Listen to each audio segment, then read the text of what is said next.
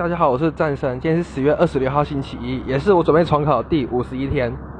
今天第一堂课上的是国文课，然后我觉得这个老师蛮强，就是教写作。然后先给我们看一些王鼎钧的文章，然后让我们分析一下他的文字用法和他当下的心境。然后接下来跟我们讲说，我们作文可以怎么使用。第一个就是，假如。呃，你的喜怒哀乐不一定要表达你真的很喜怒哀乐，可以用环境来表达，所以可能就用花园，可能就是在花园中，你有什么场景可以表现喜怒哀乐，然后有让我们来交换来观看，然后还有就是有时候其实我们可以用名言佳句来改写，像什么若红本是无情物，哎，若并非无形物，化作春林更护花，我们可以改写，啊或者。哦，我记得老师有给我们看一个，就是李清照有说过什么“夕阳总是无限好，只是近黄昏”。然后朱自清改写说什么“夕阳啊，夕阳总是无限好”，然后什什么就把就把它改写。其实这个也可以用在作文当中，然后丰富我们的文字。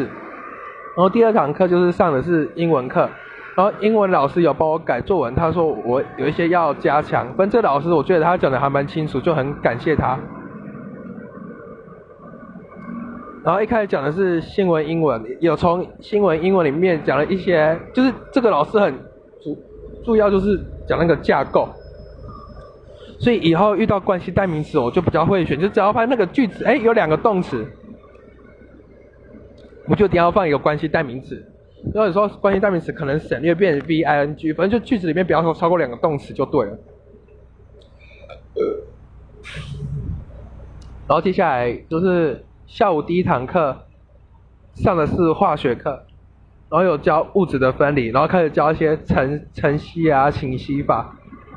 然后讲的还蛮清楚，然后特别是一些容器的一些说明。而且下一堂课